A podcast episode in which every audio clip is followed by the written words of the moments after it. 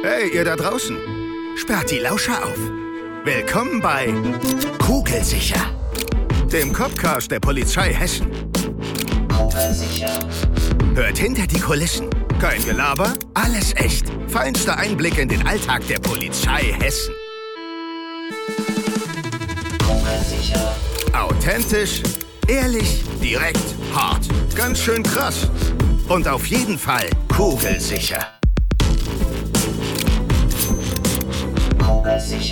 Herzlich willkommen zu Kugelsicher, dem Copcast der Polizei Hessen. Ja, hallo und heute haben wir, ich sag jetzt mal, den Klassiker am Start. Denn heute ist zu Gast Dominik von der Polizeistation Gießen Nord. Hi Dominik. Hi Marc. Ja, Dominik, äh, der Klassiker war jetzt nicht auf deine Person bezogen, also so alt bist du ja wirklich noch nicht, ne? Du weißt, das war auf dein Tätigkeitsfeld bei uns bezogen. Okay? Ja, Dann okay. was machst du? Ich bin Polizist im Streifendienst. Das, was man draußen sieht, ich fahre mit Streifenwagen umher und bin für die Bürger da. Genau, der Klassiker, oder? Würdest du mir da recht geben? Absolut, ja. Jetzt ist das ein Podcast. Man hört uns auf jeden Fall und sieht uns nicht, aber man hat dich schon ganz oft gesehen und ich bin mir sicher, viele, viele kennen dein Gesicht, wissen aber nicht, dass du es jetzt hier bist. Du bist das aktuelle Werbegesicht auf unseren Plakaten, Werbeplakaten, Dominik. Also Ja, das stimmt. Eines von vielen Werbegesichtern, aber du bist der Mann im Einsatzanzug. Genau, der Mann im Einsatzanzug mit der Glatze und dem Helm in der Hand. Okay, also ähm, vielleicht äh, könnt ihr das Bild ja irgendwo mal äh, sehen. Die Plakate sind ja sicherlich irgendwo auch äh, momentan noch zu sehen. Ja, und dann könnt ihr Dominik auf jeden Fall nicht nur hören, sondern auch sehen. Dominik, wie alt bist du? Ich bin 33 Jahre alt. Na also, habe ich's doch gewusst. Ja, so ein Klassiker nicht. Du bist noch recht jung. Aber okay, ich sag mal, ein paar Jährchen Streifendienst hast du dann schon auf dem Buckel, oder? Ja, mittlerweile sind es knapp über sechs Jahre, die ich im Streifendienst unterwegs bin. Da reden wir jetzt gleich mal drüber. Da hast du ja auch schon einiges erlebt. Und bevor wir jetzt einsteigen in deinen täglichen Dienst und in das, was du erlebt hast, kommt an der Stelle unser berüchtigter Keyword-Schnellschuss. Hast du vielleicht schon von gehört? Ja, habe ich. Du weißt nicht, was für Wörter kommen, aber du bist bereit? Ich bin bereit. Alles klar, dann legen wir los. Red Bull oder Club Mate? Red Bull. Aufzug oder Treppe? Treppe. Ey, das wundert mich nicht, ne? Also du bist ein sehr sportlicher Typ. Wie Ja, würde ich sagen. Man sieht's nicht, aber deine Oberarme, da machst du schon ein bisschen was für, hä? Ja, gelegentlich. Okay. Gut, Treppensteigen macht jetzt eher auch äh, kräftige Beinmuskulatur, aber ich denke mal, du trainierst da alles. Brötchen mit Frikadelle oder Leberkäse? Leberkäse. Italien oder Spanien? Spanien, definitiv. Warum? Der Opa hatte dann Häuschen über ein paar Jahre und da war Spanien immer das Urlaubsziel im Sommer. Das ist eine kleine Verbundenheit Ah, dorthin. schön. Star Wars oder James Bond? James Bond. Taylor Swift oder Kate Perry? Taylor Swift. Fußball oder Tischtennis? Fußball. Spielst du aktiv? Nicht mehr aktiv, nur noch als Trainer tätig. Als Trainer sogar. Mhm. Okay, wow. Was für eine Klasse? Das Kreisoberliga. Ja, gut, aber. Amateurfußball. Ja, aber das ist der härteste, ne? Nein, der härteste ist der Oh, Altherrenfußball. okay. Oh, okay. Du merkst schon, ich spiele nicht Fußball, ne? Aber äh, das stelle ich mir trotzdem nicht einfach vor. So als Trainer auf dem Platz. Ja, es ist teilweise wie im Dienst. Ich wollte gerade sagen, kommt dir das zugute? Auf jeden Fall, ja. Ausbildung bei der Polizei in Verbindung auch mit Fußballausbildung, das ist eigentlich so fast ein bisschen identisch. Ja, so coachen und moderieren ganz oft auch, aber ähm, motivieren auch und ja. Ja, Fußball und auch mal durchgreifen, ne? Und äh, Autorität zeigen an der richtigen Stelle. an der richtigen Stelle auf jeden Fall, ja. Ja, jetzt sind wir schon mitten im Thema. Äh, Dominik, du bist Streifenbeamter. Das heißt klassisch Schutzpolizei mit der ureigensten Aufgabe, die es wohl gibt, nämlich mit Präsenz, nenne ich es jetzt mal, durch Streife fahren, indem du bei Notfällen zur Hilfe eilst, für die Sicherheit der Bevölkerung zu sorgen. Ne, das ist so der Klassiker. Ich habe mal gelesen, diese Aufgabe stammt, ich sag aus dem 16., nee, 17. Jahrhundert war das, glaube ich. Da hat sich das entwickelt, dass so Wachleute, Wachmänner irgendwie angefangen haben, auch diesen richtigen Polizeijob zu machen. Also eine richtig, richtig lange Tradition. Bist du da irgendwie, äh, ja, findest du das irgendwie cool, diese Tradition fortzuführen? Für Sicherheit zu sorgen, damit die Menschen abends friedlich ins Bett gehen können, schlafen können und tagsüber äh, ohne Sorge zur Arbeit gehen können? Ja, so ein bisschen kann man das so beschreiben. Also das ist ja so ein Instinkt, der in einem drin ist. Bei mir vielleicht auch noch durch den Papa geprägt, der auch Polizist ist, Schutzmann noch ist, äh, mittlerweile in der Ermittlungsgruppe, aber lang im Schichtdienst auch war. Und das hat sich, glaube ich, von ihm auf mich übertragen, dass man so für die Menschen da sein möchte und auf sie aufpassen will. Okay, du kommst aus einer Polizistenfamilie. Ja, ganz genau. Wer war noch Polizist bei euch? Äh, meine der Opa auch? Na, der Opa nicht, aber meine kleine Schwester ist bei der Polizei. Und ist das, ist das irgendwie cool oder ist das oft auch nervig, dass man sagt, wir reden zu viel über den Job oder ist das gut? Wie ist das? Mal so, mal so. Also man hat immer Gesprächsthemen, weil jeder aus seinem Bereich eben was erzählen kann. Die Mama ist manchmal ein bisschen genervt, weil die eben nicht so mitreden kann. Okay, sie ist die einzige Outsiderin hier. Ja, genau. Aber ja, prinzipiell ist es schon ganz cool und die Mama nehmen wir mit ins Boot und erklären ihr dann, was wir gemacht haben und warum wir das gemacht haben und dann findest du das auch ganz cool. Okay, jetzt hat sich ja seit dem 17. Jahrhundert ein bisschen was getan hier in dem Job, ne? Und äh, viele hören, glaube ich, immer Streifenpolizist, ja, das ist so, das macht man am Anfang. Ist natürlich Quatsch. Ja, das ist ein eigener Zweig, das ist eine Tätigkeit, die kannst du dein Leben lang bei uns machen, also bis du in Pension gehst. Und jetzt muss man mal sagen, ich finde so, das ist einer der komplexesten Bereiche, die wir haben. Weil ihr seid ja wahre Tausendsasser. Ihr müsst so viele Dinge wissen, können. Nicht nur körperlich gut drauf sein, kognitiv gut drauf sein. Ihr müsst ganz viele Felder abdecken, rechtlich sehr viel wissen. Willst du mir da recht geben? Also ist das nicht eigentlich der, der komplexeste Part, weil du so viel können musst? Allrounder, Stichwort? Ja, Allrounder bezeichnet das ziemlich gut. Ähm, wir bezeichnen uns immer so ein bisschen als Zehnkämpfer, würde ich sagen, im Oh, Verhältnis zum Einzelsportler. Man muss alles so ein bisschen können, man muss von allem auch Ahnung haben und muss auch immer umsetzen können.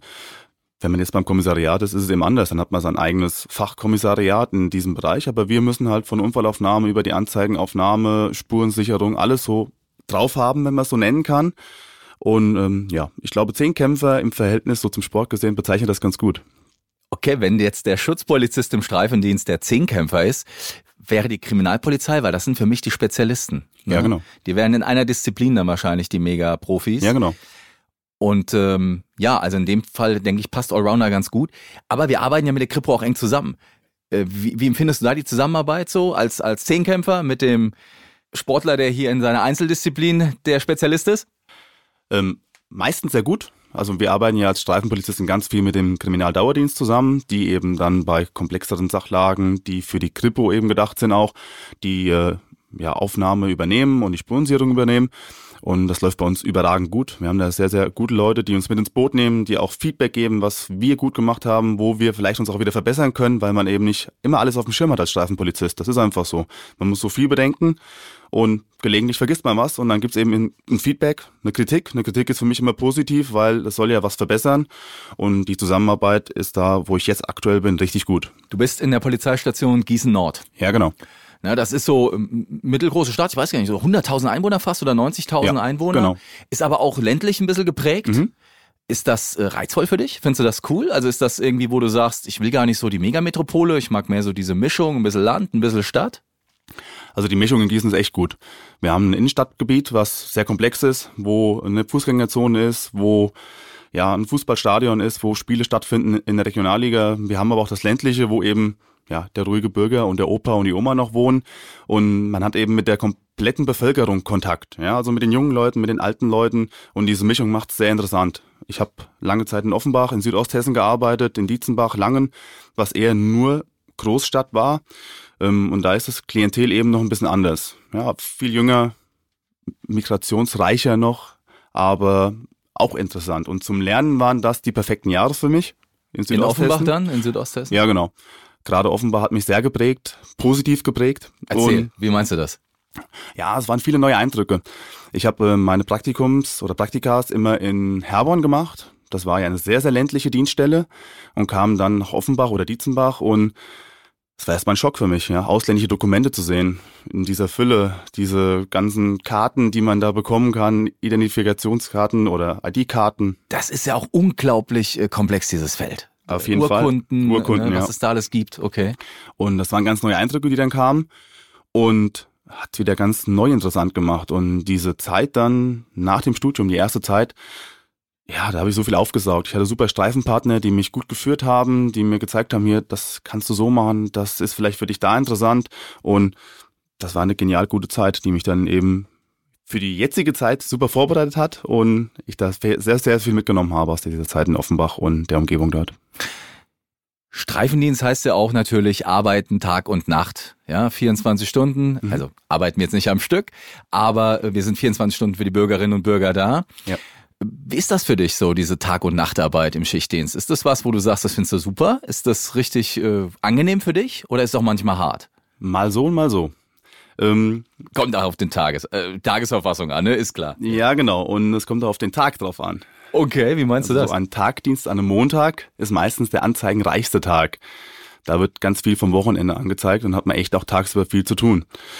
Früher war ich ein Fan von Tagdiensten, mittlerweile mag ich die Nachtdienste lieber.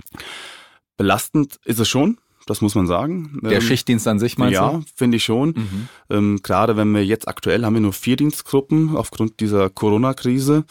Ähm, dann sind eben Tagdienst, Nachtdienst jeweils zwölf Stunden. Dazwischen sind 24 Stunden Pause. Dann hat man 48 Stunden bis zum nächsten Tagdienst. Und man regeneriert nicht so gut wie standardmäßig mit fünf Dienstgruppen, wo man drei Tage frei hätte zwischen diesen Schichten. Und das belastet schon ein bisschen, aber besondere Zeiten erfordern besondere Maßnahmen. Das genau. ist ja auch unser Job dann als Polizist natürlich, äh, hier unseren Mann, unsere Frau zu stehen. Mhm. Du hast gesagt, Tagdienste fandst du früher gut, jetzt nicht mehr so jetzt mal nochmal den Montag anzuknüpfen, da kommen die meisten Anzeigen. Was flattert denn da so auf den Tisch? Also ich weiß es noch aus meiner Zeit, eine Menge Sachbeschädigung, glaube ich. Ja, genau. Ist das noch immer so? Ja, genau. Okay. Die Sachbeschädigung, ähm, die Beleidigung, die vielleicht am Samstagnacht stattgefunden haben, dann überlegt man sich am Monat auch noch, naja, könnte man doch nochmal anzeigen. Ja, aber standardmäßig so Sachbeschädigung, ja, so, sag mal, diese ich will nicht sagen die nervige Polizeiarbeit, aber das, was eben sein muss, was aufgenommen werden muss und wo wir eben darf, dann auch dafür da sind. Okay, ist dann so Autospiegel abgetreten so oder der, der Klassiker ja. Graffiti? Graffitis, genau. Okay. Ja.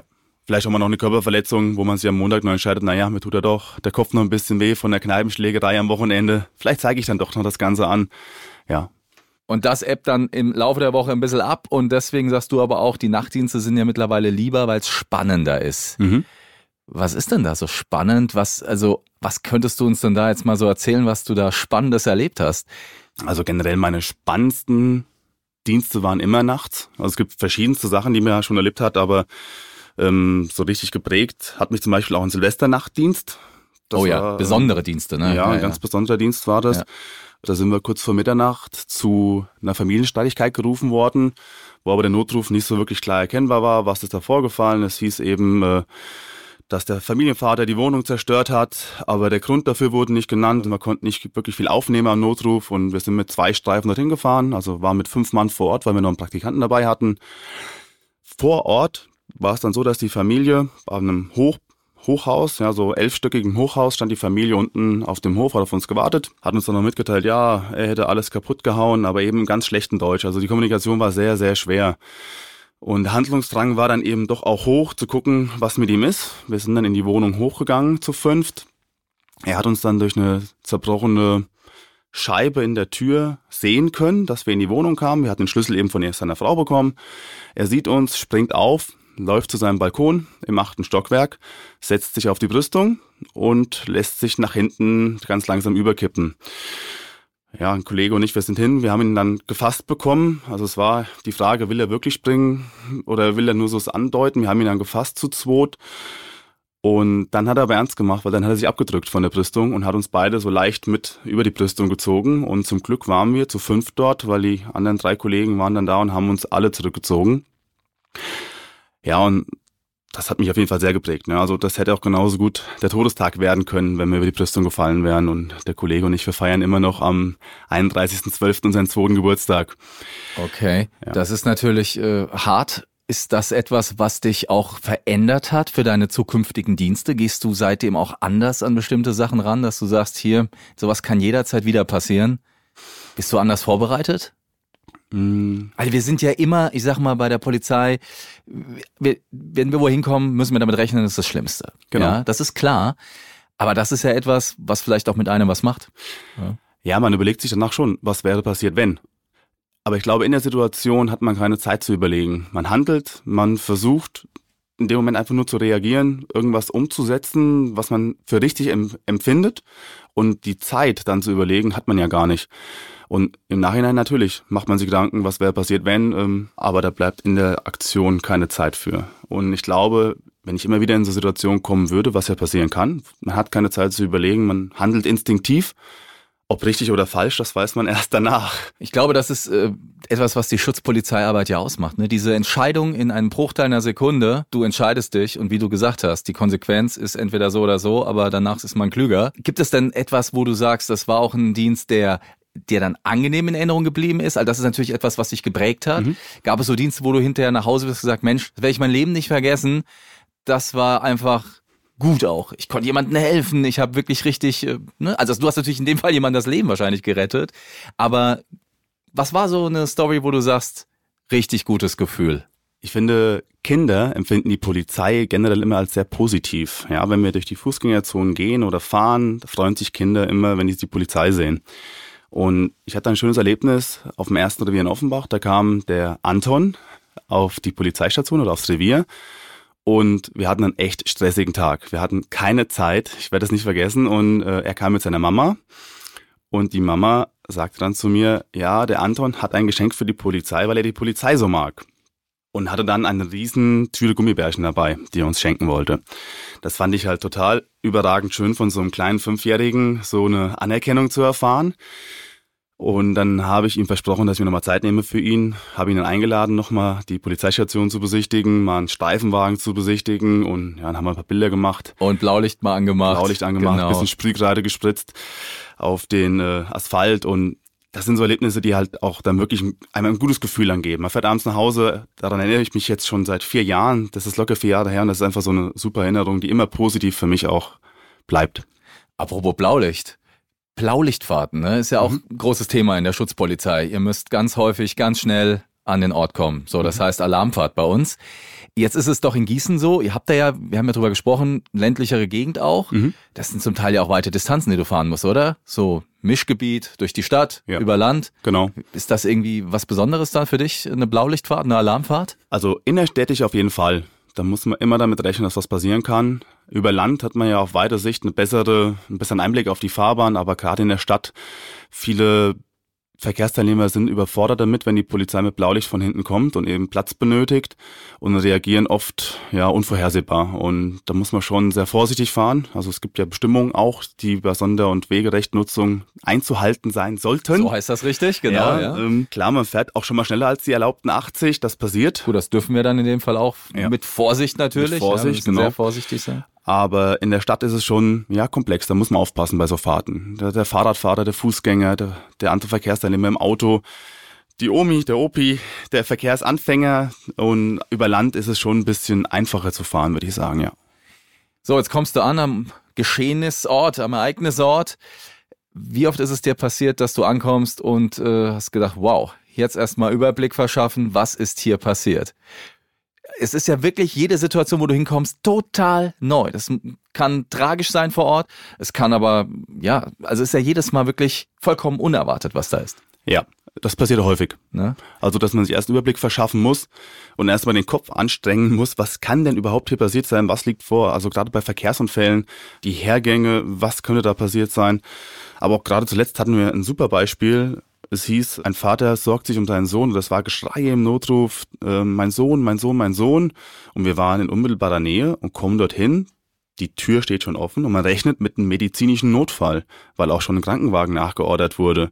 Und ja, darauf bereitet man sich vor. Ich habe meine erste Hilfetasche gepackt, wir laufen rein in diese Wohnung und sehen dann auf dem Boden liegend zwei Männer, aufeinander liegend, Blut überströmt, Messer, alles fliegt da rum und man weiß gar nicht, was ist da gerade passiert. Versucht der, der oben liegt, den unten abzustechen oder hat der unten versucht, den oben liegenden abzustechen? Ähm, und da sich zu organisieren und zu orientieren, was ist passiert, dauert ganz kurz. Tatsächlich war es dann so, der Sohn selbst hat sich geritzt mit diesem Messer, der Vater hat ihn dabei gesehen, hat ihm das Messer aus der Hand geschlagen, hat ihn dann versucht festzuhalten, bis die Polizei eintrifft. Und natürlich war dann seine Sorge, mein Sohn, mein Sohn, mein Sohn, Hilfe, Hilfe letztendlich war dann der Inhalt genau das gleiche. Also er brauchte Hilfe für seinen Sohn. Aber das ist genau wie du eben gesagt hast. Man kommt vor Ort, man weiß erstmal gar nicht, was passiert ist. Man muss sich einen Überblick verschaffen und dann reagieren und handeln. Ja, Dominik, also ihr seid ja wie gesagt im Streifendienst echte Allrounder. Müsst alles können, müsst sehr viel abdecken, sehr viele Felder, Bereiche. Und eins seid ihr auch noch. Ihr seid ja auch Ausbilder im Prinzip, weil unsere Studierenden, die Polizei lernen, die kommen ja auch zu euch als Praktikanten mhm. und äh, ihr bringt denen das Laufen praktisch bei im Streifendienst. Wie ist das so für dich? Ja, stimmt. Also wir haben ja drei Praktika bei der Polizei. Das eine ist, glaube ich, zwölf Wochen am Ende des zweiten Semesters. Dann gibt's zwischen dem dritten und vierten nochmal ein vierwöchiges. Und im fünften Semester ist ein ganz langes Praktikum, wo man auf der Dienststelle ist und äh, bei einem Fachkommissariat oder der Ermittlungsgruppe. Und ja, ich freue mich immer sehr drauf. Also ich bilde sehr, sehr gerne aus. Ich habe auch schon einige Praktikanten gehabt. Und da ist es immer sehr schön, weil die halt mit einer super Motivation kommen. Ja, die kommen aus der Schule, von der Schulbank und wollen jetzt halt Polizei erleben. Nicht nur Theorie, sondern einfach die Praxis.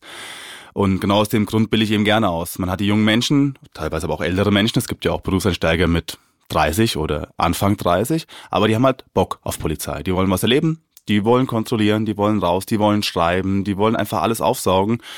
Und das macht es halt dann echt auch spannend und schön. Ja, klar, es ist manchmal super anstrengend, weil man muss jeden Bericht nochmal nachlesen, man muss erklären. Aber das ist ja genau das, was wir eben weitergeben. Je mehr wir weitergeben, umso besser werden ja auch unsere Studierenden und unsere Polizisten, die dann eben in ja vielleicht zwei Jahren wieder immer im Streifenwagen sitzen. Und dann will ich mir nicht vorwerfen, dass ich die Person schlecht ausgebildet habe.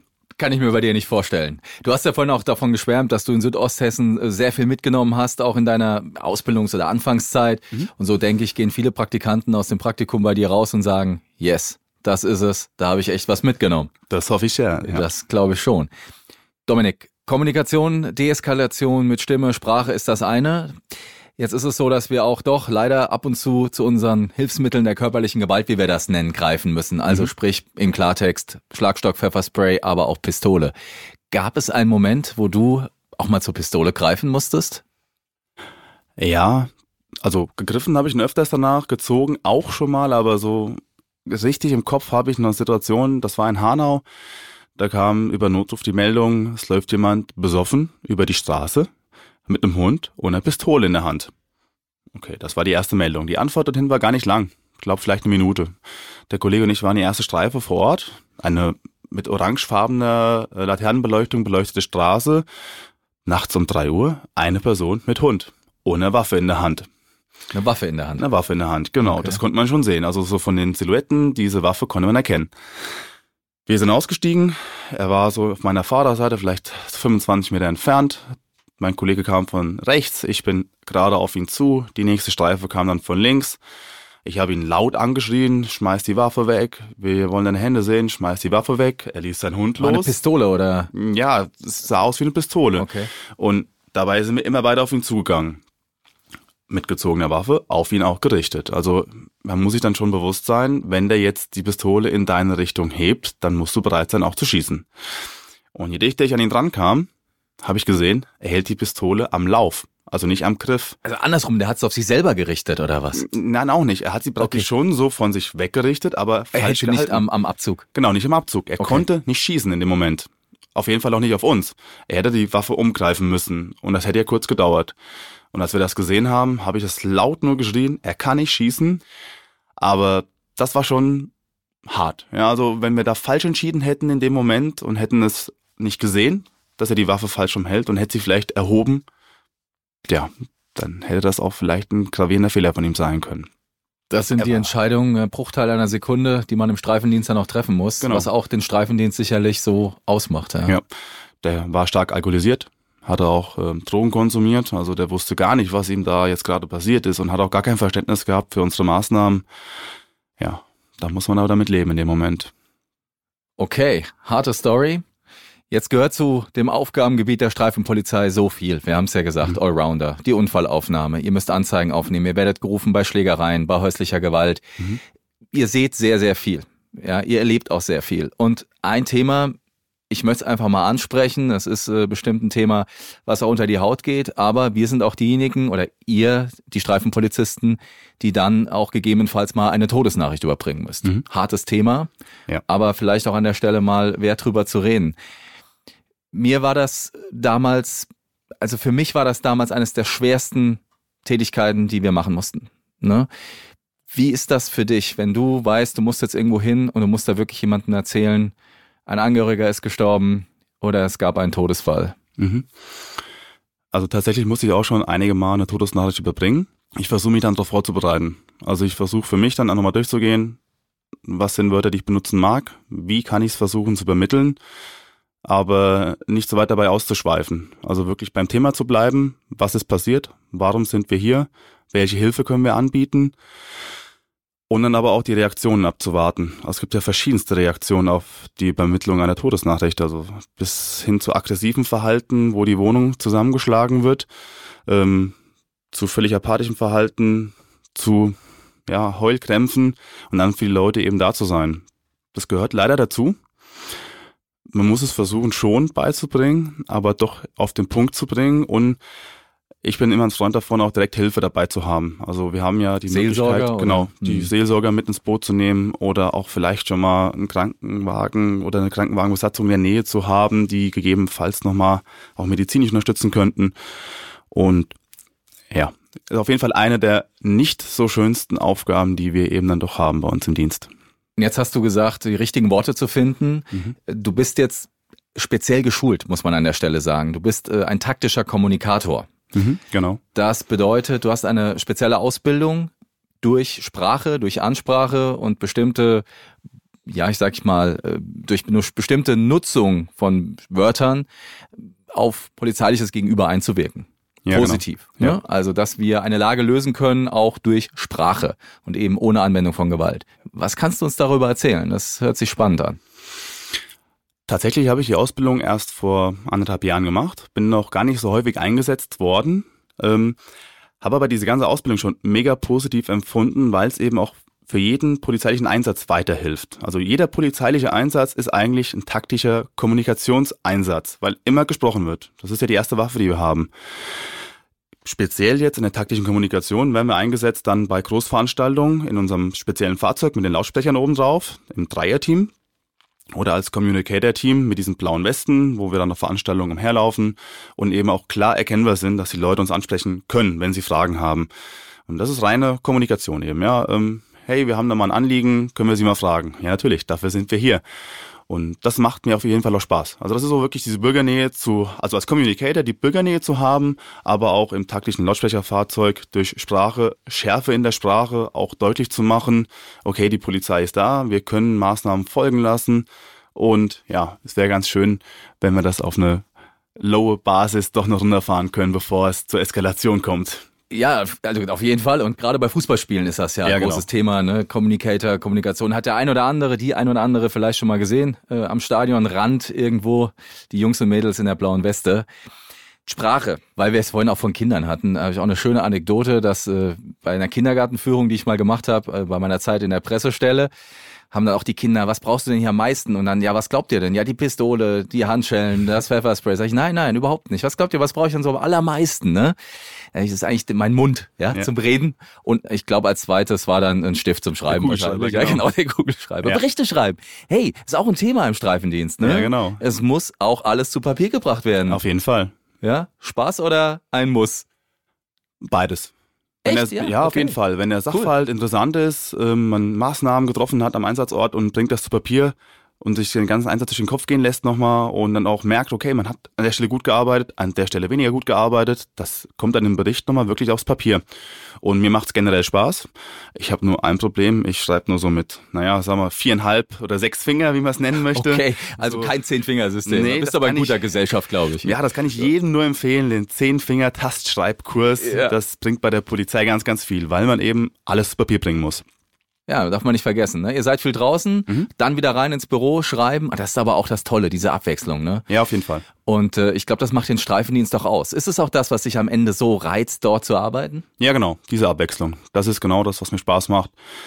Draußen Sachen aufzunehmen, Sachverhalte aufzunehmen, Selbstkontrollen durchzuführen, ähm, Straftaten aufzudecken im Verkehrsbereich oder eben im Betäubungsmittelbereich und aber auch das, was man dann sich selbst vielleicht gesucht hat, so nennen wir das ja, ja, wir haben uns was gesucht, auch zu Papier zu bringen, weil das ist ja genau dann die Arbeit, die man draußen leistet, eben auch weitergeben an die Staatsanwaltschaft und dass man zeigt, hier, wir wollen sehen, dass unsere Straßen eben von Straftätern befreit sind. Dominik, wenn ich dich hier reden höre und auch hier stehen sehe, den Vorteil habe ich jetzt gegenüber unseren Zuhörerinnen und Zuhörern, bist du für mich so wirklich Polizist mit Leib und Seele. Und einfach, äh, du lebst das. Jetzt könnte man meinen, du hast noch nie was anderes gemacht. Du wolltest auch noch nie was anderes machen. Ich, ist gar nicht so, ne? Du hast ein Vorleben äh, anderer Art. Wie ist denn dein Werdegang gewesen? Du bist nicht straight zu der Polizei, ne? Du hast erst mal gedacht, ach nee, könnte noch was anderes machen. Ja, genau. Ähm, ich habe erst Industriekaufmann gelernt. Und hab Industriekaufmann.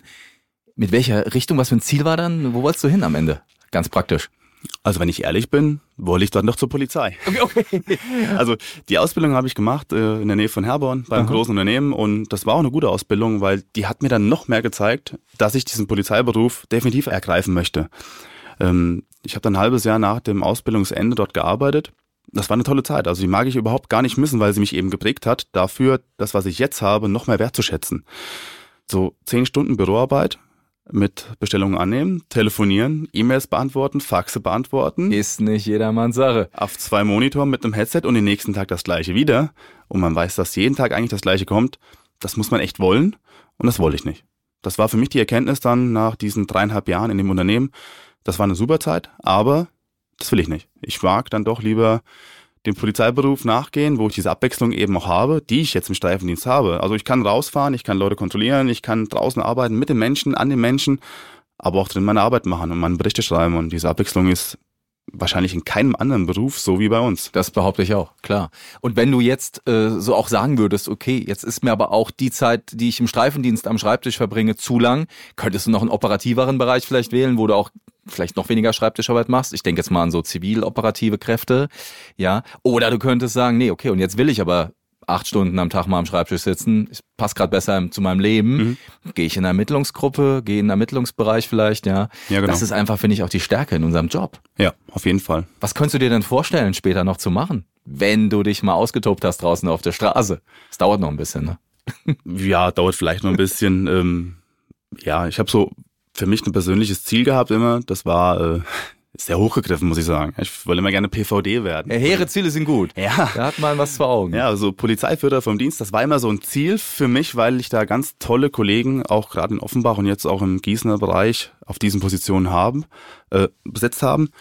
Ähm, und ich finde es immer beeindruckend, wenn dann eben Lagen übernommen werden von unseren Polizeiführern und die dann die Entscheidungen treffen an höchster Stelle. Also man muss sich vorstellen, der Polizeiführer vom Dienst ist der im Dienst höchst befindliche Polizeibeamte, gerade nachts, ja, und der dann die Entscheidungen trifft und der muss schon einiges auf dem Kasten ja, haben. Egal was kommt, äh, vom Banküberfall, Geiselnahme, ja. der ist in dem Moment der Chef und äh, übernimmt. Genau. Wirklich ein sehr verantwortungsvoller Job. Ja. Das ist dein Ziel? Das würde mich sehr reizen. Es wäre immer noch mit Schichtdienst verbunden. Ja. Ähm, ansonsten könnte ich mir auch vorstellen, mal zur Kriminalpolizei zu wechseln. Da würde mich der Bereich der organisierten Kriminalität oder das Rauschgiftdezernat eben interessieren. Aber gerade im Moment ist der Schichtdienst schon perfekt für mich. Dominik, vielen, vielen Dank, dass du heute mein Gast warst und äh, so tolle Einblicke gegeben hast in das Leben eines Streifenpolizisten. Das war Kugelsicher heute mit Dominik aus der Polizeistation Gießen Nord. Und wenn ihr jetzt sagt, hey, so ein Praktikum, das wird mich interessieren, überhaupt der Polizeiberuf, das ist mein Ding, dann macht euch schlau. Bei uns Polizei Hessen Karriereseite, in den sozialen Medien oder vor Ort bei unseren Einstellungsberaterinnen und Einstellungsberatern. Ich sage an der Stelle Tschüss und ich freue mich auf unsere nächste Folge hier mit euch und weiteren spannenden Stories, wenn es wieder heißt, kein Gelaber, alles echt, kugelsicher. Ich freue mich bis zum nächsten Mal. Macht's gut. Tschüss. Kugelsicher.